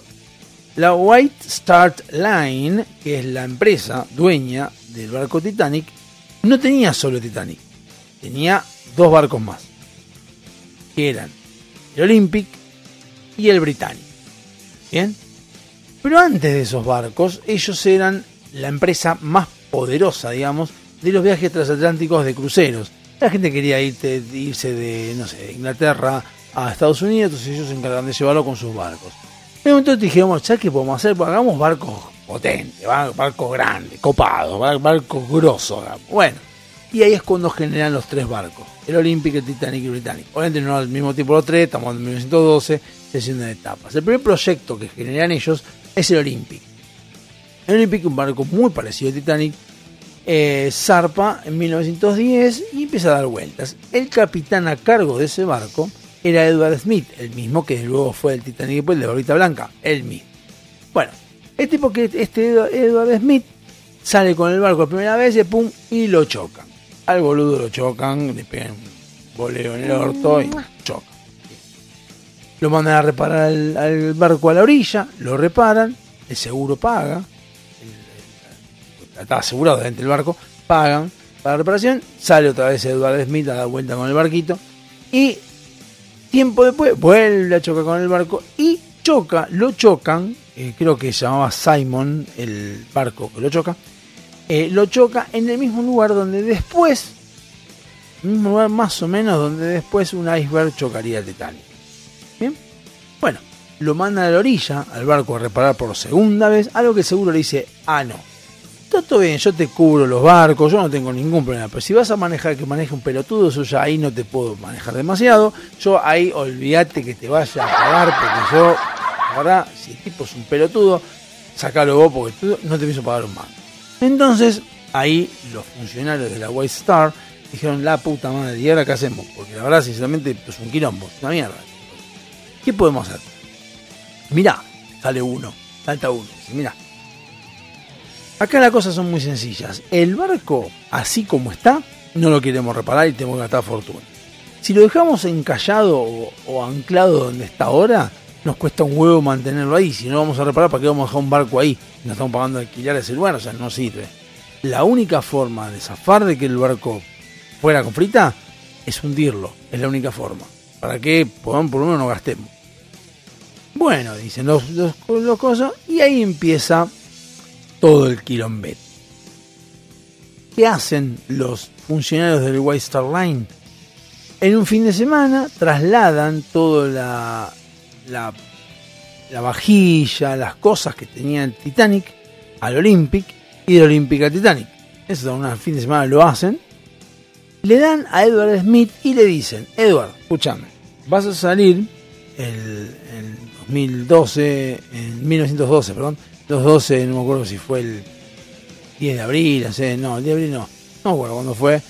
Eh, vas a salir y vas a ir a alta mar, vas a chocar con un iceberg y te vas a hundir. ¿Te quedó claro? A lo que Eduardo le dice, bueno, pero pará, pará, pará, yo, está bien, yo lo hago, no tengo drama, pero ¿qué onda los pasajeros? Vos dejá, vos no te preocupes, no te hagas drama, vos andás hasta allá, andás hasta alta mar, y en el medio del costo te mandás en un iceberg, chocas, te haces el pelotudo y en la mierda que se hunda y ya está. Sí cobramos el seguro. Ok. Hay una cosa más, Edward, una cosita más. Cuando termine el viaje este y vos estés de regreso acá, te vamos a echar patada en el culo porque necesites perder un montón de plata, incluso un barco, así que no me eché los huevos. A lo que Edward dice, "Eh, no, pero no puede ser. Sí, no me importa un carajo, vos volvés y ya te echamos, te jubilás con este, pues ya me cansás. Me hinchaste los huevos. Bueno, Edward se va. Mientras tanto, en el- todo esto se sabe después, ¿no? obviamente. Mientras tanto, en el, en el- en la cúpula de Western Line, se van a la compañía de seguros y le dicen, escúchame, tengo una pregunta, tengo el Titanic allá. Sí. Eh, ahí está, para, lo ve allá, al lado del Fiat 600. Ahí, ahí está, al costado, a la vueltita. Sí. Va. Em, ¿Cuánto me, me cobras vos por, por la franquicia de daño? qué sé yo? Lo mismo que el Olímpico, lo venía rompiendo hace como dos años, boludo. Bueno, pero si fuera destrucción total, ¿qué onda? Ah, no, destrucción total está tanto. ¿Qué hacen los funcionarios? Bueno, ¿sabes qué? Yo tengo miedo porque lo va a manejar este boludo también. Tengo miedo que este lo hunda. No le podemos subir la franquicia así. Por lo menos si llega a pasar algo, me cubro con eso. A lo que el seguro dice, y vamos a subirlo. Que paga más por mes. Sí, no, pero- no importa, pero subímelo porque yo tengo miedo que este boludo choque también a este. No, está bien. Y suben la franquicia, o suben lo, eh, lo que, es- el valor del barco, y por daños totales, bastante alto. Listo, gracias, tatareo, y se van. Se rajan. Eh, habían pasado todo, incluyendo los nombres. No, habían pasado todo, la vajilla, como dijimos todo. Bueno. Le dicen a Edward, bueno, Edward, escucha, eh, arreglamos lo siguiente. Vos larga para allá, cuando estés un rato por la zona de los icebergs, vos en ese lugar te hundís, o sea, agarrás, chocás con el ave, te hundís, se va a chocar porque está roto el barco este, te hundís, y yo ya estoy mandando un barco, paréntesis, que sale en abril del 2012, en abril de 1912, sale, eh, y va para el lado de donde teóricamente iba a caer el Olympic barra Titanic. Eh, ¿Qué pasa? Para rescatar a la gente. Obviamente iba a rescatar a la gente. Él, extrañamente, ese, ese californiano que se llamaba el barquito sale totalmente vacío. Ahí vacío sale. No dicen para qué, pero sale. Va hasta allá. Dice, bueno, le dicen a Edward, volviendo a Edward, le decimos, vas con el Titanic para allá, tranquilo. Ahí chocas, cuando chocas, largas bengala, la bengala, larga cualquier bengala, y en ese momento Pingy va al californiano y te rescata. Voy a todo lo que está en él. Muy bien, dice Don. ¿Vos decís que va a salir? Sí, despreocupate. no drama. Bueno, sale. Sale Titanic. ¿Qué pasa? Ah, después cuento. No, después voy a contar eso. Te cuento. No, que sí, juega un bloquito. Bueno, sale Titanic. Listo. Pingui, pingui, pingui. Llega, creo que fue el 10 de abril de, de 1912. Sí, el 10 de abril. Sale del puerto este de, de allá de Estambul. Sale y dice, listo, bueno, salimos de acá, todos contentos, todo bueno. Muchas de las personas que iban en el Titanic de clase alta, da de baja el, el ba- el barco. Entre ellos, el que da de baja el barco es una persona importante que hoy en día sigue siendo importante, y van a saber por qué, y tiene que ver con todo. Con todo, sigue siendo importante. Eh, dan de baja el coche y dicen, "Ah, la verdad que no tengo ganas de ir, no, no, no, no, no sé, no me da bien. Porque se había, se había instalado el rumor de que, che, me parece que esto van a, algo algo están haciendo. Y creo que lo que van a hacer es hundir este barco para cobrar seguro el otro. El seguro, aseguradora no podía hacer nada, no podía constatarlo, no podía, tenía manera de verlo. El barco estaba por salir. Dije, bueno, ya está, listo. Plata o mierda, veamos qué pasa. Y aquel 10 de abril de 1912, 10 de abril creo que fue, el zarpa el Titanic, como todos lo conocían, sale el zarpa el Titanic este, directamente hacia alta mar, hacia Nueva York, en realidad está haciendo este Nueva York, para poder cumplir con su primer viaje inaugural, el del Titanic, que era todos contentos y felices de la vida. Así que dejamos acá y seguimos en el próximo bloque con la historia, o al menos la real historia, del transatlántico Titanic, o Titanic.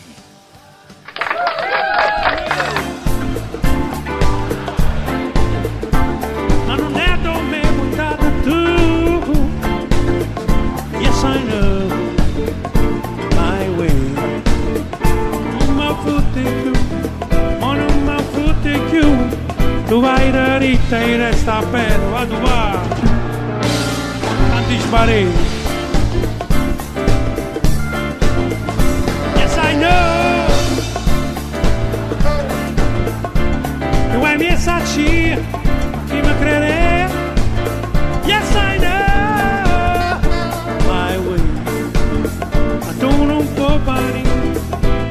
nessuno può venire. Mi marrisa che sul si vado a me ne andare con mio mon papà e andava così andare a nessuna te fatte tue masi a soffrire ciò che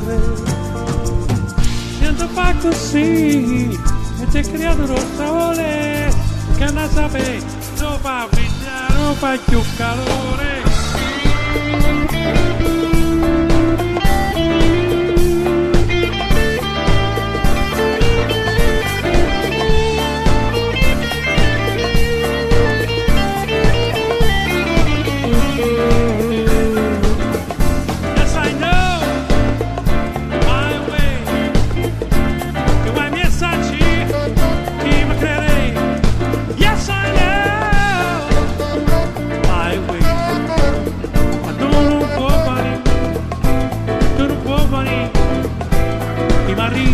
marrisa che solo si va a bene d'andare.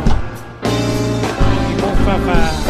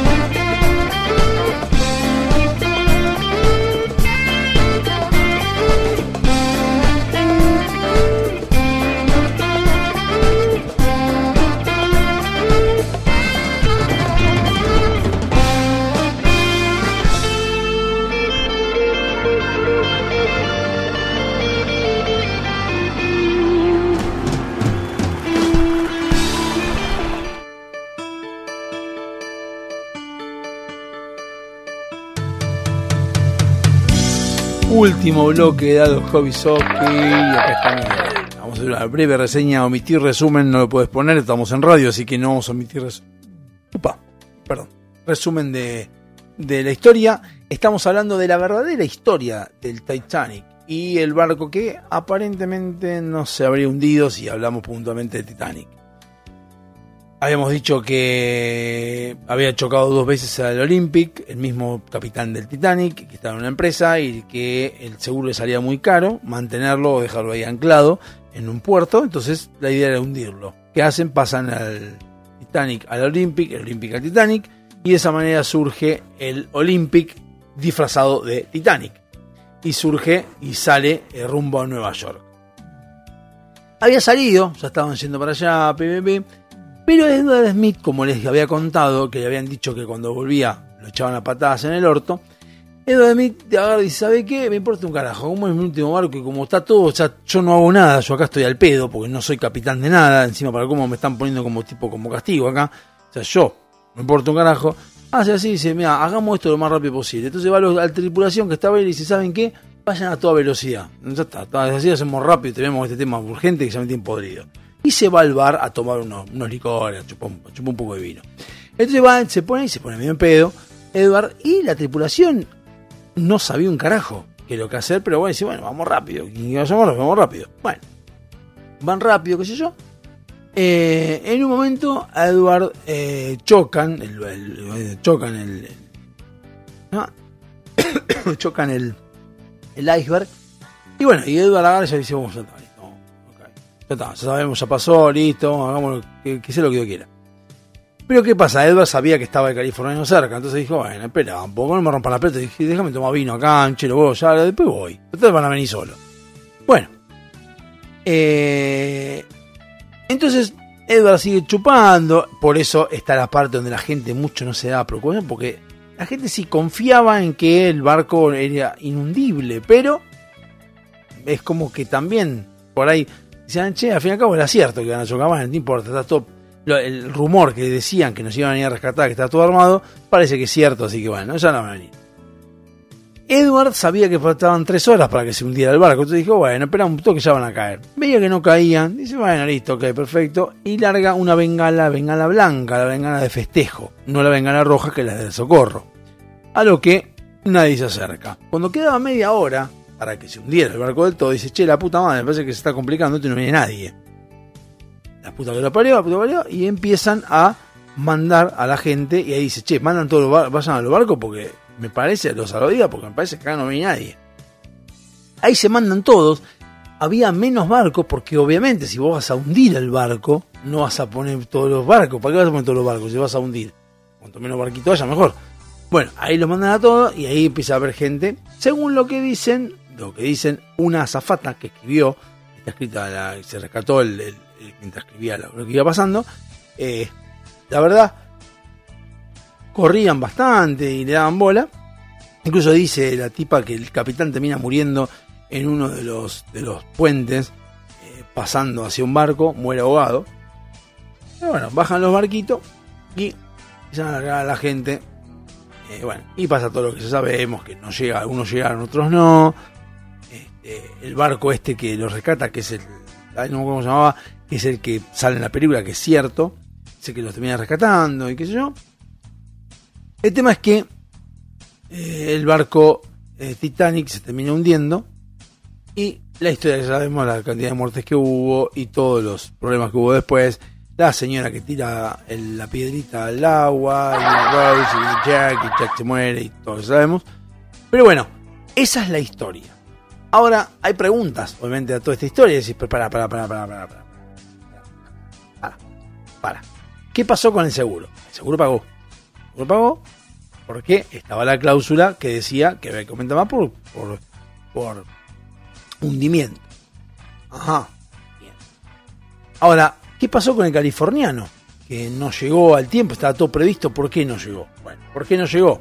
Primero porque Edward se, como estaba en pedo, se equivocó y se mandó a 20 kilómetros donde tenía que estar.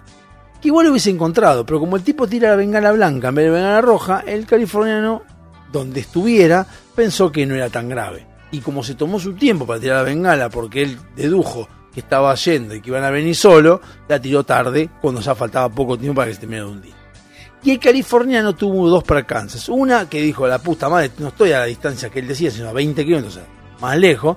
Y como si esto fuera poco, se le metió en el medio, se la- lo atravesó un barco pesquero ilegal que había ahí, obviamente no sabían que iba a estar, y se metió en el medio, entonces medio que discutieron, putearon, y esto se atrasó más tiempo. Lo cual, con Edward equivocándose, mandándola venga a la tarde y haciéndolo a escasos momentos de que se hunde el barco, no había tiempo. Si hubiese hecho en el momento que chocaron, hubiese sido mucho más rápido, pero no lo hizo. Eso fue eh, el tema de eh, lo de Edward y por qué motivo no se llegan a rescatar a las personas. Después, eh, el, que el barco que está hundido, el está hundido, en las fotos de, de inauguración, de cuando arman el barco, el Titanic tenía, Titanic como Titanic antes que se hundiera todo, tenía 14 ventanillas. El Olympic tenía 16 ventanillas. Y el barco que está hundido tiene 16 ventanillas. Sin embargo, esta no es la, la razón por la que yo creo en la historia. Eh, el Titanic después siguió navegando como Olympic hasta 1935, donde se cayó en desuso y, y ahí fue. Otra cosa también sospechosa que pasó en esa época es que la persona esa que había renunciado al viaje y que dijo, no, no tengo ganas de ir, no las bolas, no tengo ganas era JP Morgan, quien uno puede decir, ¿quién carajo es JP Morgan? Si no lo conoces, bueno, ¿viste el riesgo país? ¿Viste que hay un banco que se encarga de calificar a los países por riesgo a ver si llega o no? Que nosotros acá, acá es moneda corriente. Hay otros países que no dan 5 de bola, la mayoría. Nosotros sí porque son quilombo. Bueno, JP Morgan es el dueño de ese banco, donde lo que hace es vaticinar, o al menos estipular las cosas que pueden pasar en ese país si vos pedís crédito o le das crédito a ese país. JP Morgan era justamente ese muchacho. Pero JP Morgan hace eso, primero renunciar, y otra cosa que hace es renunciar por motivos de salud. Sin embargo, hay gente, testigo, que dice que lo vio un par de días después del hundimiento del Titanic caminando por la calle tranquilamente sin ningún problema. O sea, si vos tenés un problema de salud, en esa época no era como ahora que te tomás un acitromicina o te tomás un, un uvasal y salís como trompada, sino que había más problemas de recuperación. Bueno, el tipo estaba fantástico, estaba joya, jamón del medio, eh, días después de, de, haber, de haberse hundido, hundido el Titanic. Y la tercera cosa sospechosa que pasa con este JP Morgan es que él llevaba muchas estatuas de bronce. Le habían cargado todas al Titanic. ¿Qué hace? Las baja a todas y las manda por otro buque. Como si supiera que algo iba a pasar con el Titanic. Baja la estructura de bronce y dice, che, mándenla por, por no sé, por Federal Express porque no llegó. Bueno, son cosas que pasaron. Esas son cosas que pasaron que eh, pueden dar a la sospecha. Estoy pensando en alguna otra que haya habido, que yo haya leído, para poder decirles la que eh, yo considero que es la más, la más fehaciente de lo que hay. Eh, no, bueno, ¿cómo surge todo esto del Titanic? Porque los ingenieros hoy en día, con las, con las maquinarias y toda la información que tienen y todo, dijeron que es imposible que un barco acorazado como ese, un iceberg, hielo, lo haya roto como decía ahí. Es imposible. No se puede, salvo choque de frente, pero no hay, no hay forma. Entonces eso empezó a generar las suspicacias y las dudas. Eh, después había otras cosas como que los chicos que estaban en el carajo, carajo sabe lo que es, el que está el poste arriba de todo, viendo que el iceberg no tenían binoculares, algo raro que no tengan binoculares, estás ahí arriba, eh, y que los icebergs que había en esa zona se podían ver casi, casi te diría con normal a dos kilómetros de distancia. No tenías tiempo de dar maniobra al Titanic, aun- aunque vayas rápido daba tiempo. Entonces esas cosas generaron las dudas. Pero lo más loco de todo, lo más este, llamativo, es que hay filmaciones, y esto lo pueden ver en cualquier lado de YouTube, incluso si se hunden en el barco, en el, se hunden en el agua donde está hundido el Titanic, eh, van a encontrar esto que estoy diciendo, y es una filmación donde se ven nombres, los nombres, o al menos pedazos, retazos de carteles del barco. Y las letras que se ven es la M y la P. Que yo sepa, Titanic no tiene ni M ni P. Olympic sí. Entonces, esas son las cosas que uno te da. Y esa es la que yo creo que ya, con eso ya está. Vos bajás a un barco y dice Olympic. Obviamente vas a decir, puede decir otra cosa, puede decir Championship. Cualquier pelotudez, pero no. Es muy raro porque lo que se muestra que es la M y la P es bastante, son letras grandes. Así que eh, esto es lo que yo vi y esto es lo que hace que Internet sea tan lindo. Y es lo que yo hablaba al principio de todo, decía que cambian las sociedades y llegamos hoy, a 110 años después, a enterarnos de que tal vez, solo tal vez, el Titanic no es el que se hundió, sino que tuvo una historia, se cae a pedazos en tan solo segundos. Con ver un video de 8 minutos, que por internet, hay varios, pero pueden ver uno de 8 minutos. En 8 minutos se te cae una historia de 110 años. ¿A vos te parece, Cristina, que no se te va a caer una historia de 12 añitos de mierda? Sí, se caen la- la- las, las historias de todos. De todos se caen. Y ese es el problema que tienen los políticos de hoy en día. Siguen manejándose con herramientas de hace muchos años y no se dan cuenta de que la sociedad cambió. No es la misma y está aprendiendo de otra manera. Como decían otra vez, no solamente en el 2008 esta parte han cambiado, que cuando Alberto Fernández se va del gobierno indignado y ahora es presidente, tan solo pasaron 14 años y él sigue manejándose como en 2008. Ya no es lo mismo. Bueno, eso es lo que yo digo, por eso insisto con que mi Dios, en realidad mi Dios que me da satisfacciones, como la, la- relajo espiritual, emocional, conocimiento, lo que me gusta a mí es justamente Internet. Internet es mi Dios y es mi Jesús, es mi todo. Así que bueno, eh, esto quería decirles, quería plantear lo, de, lo del Titanic, yo no lo sabía, me enteré hace poquito viendo justamente YouTube, estaba burdando, miré uno que dice, ¿subí Titanic? ¿Qué, ¿De qué habla este? Y lo leo, lo escucho y ahí te enterás. Hay muchísimas páginas en YouTube, sobre todo YouTube es el que más recomiendo, eh, muchas páginas de mucha gente que plantea cosas, al que le interesa el fútbol está Pablo Coraza, creo, Coraza, no sé cómo es, que se llama, que es el, parecía que se te estaban paso a paso, y cuenta historias que son tremendas. La otra vez vi la de Independiente con, no, de Arsenal, con la campeonato con la Copa Arsenal. Y yo tengo fe porque mi hermano me constató hace años que eso había pasado y ahora lo, lo corroboran. Hay un montón de cosas. Entonces, yo les recomiendo, como siempre, buscar la libertad para ser felices.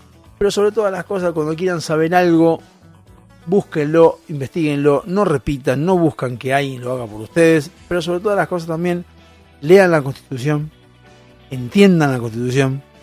Y sobre todo también, muy importante, fíjense lo que hacen las autoridades de su lugar, las más cercanas. El intendente ya está muy lejos. El concejal, empecemos con el concejal. Nos vemos el miércoles que viene, nos vemos el jueves que viene para lo de Sónica. Gracias Silvia por escuchar, espero que haya escuchado también, espero que les haya gustado el programa. Me voy a tomar agua por uno de más. Besi.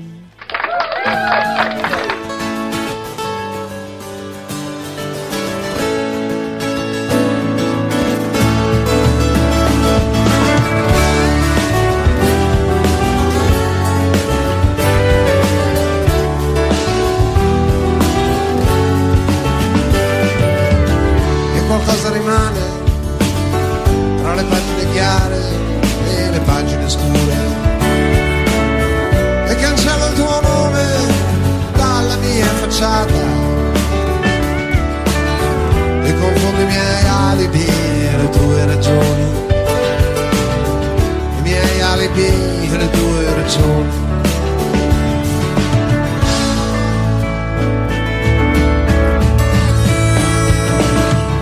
mi ha fatto le carte mi ha chiamato vincente, ma uno zingaro è un trucco.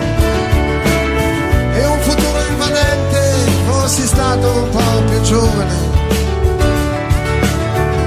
l'avrei distrutto con la fantasia, l'avrei stracciato con la fantasia.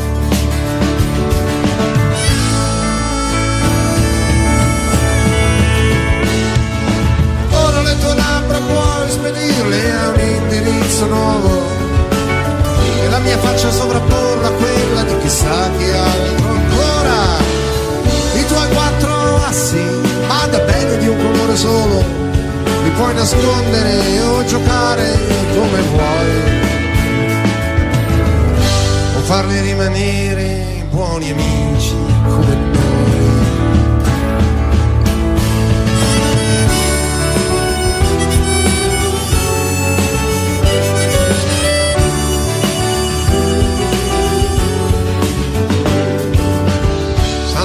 Di vivere e dolce venere di rime. Come quando fuori pioveva e tu mi domandavi se per caso avevo ancora quella foto in cui tu sorridevi e non guardavi.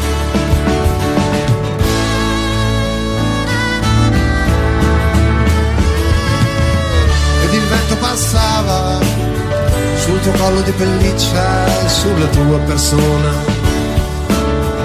E quando io, senza capire, ho detto sì, hai detto è tutto quel che hai di me, è tutto quel che ho di te.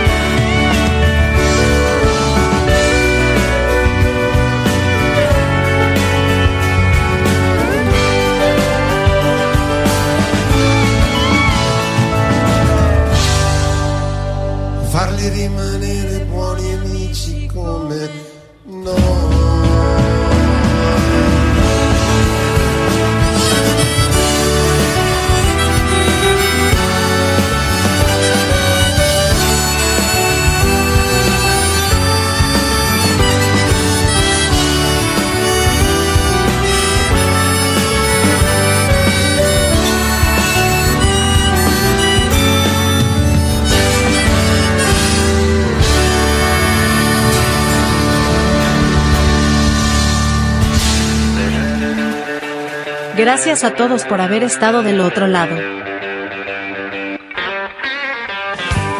La semana que viene volvemos. Dado Hobby Soccer.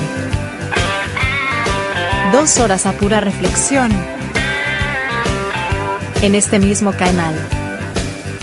Que tengan una excelente semana.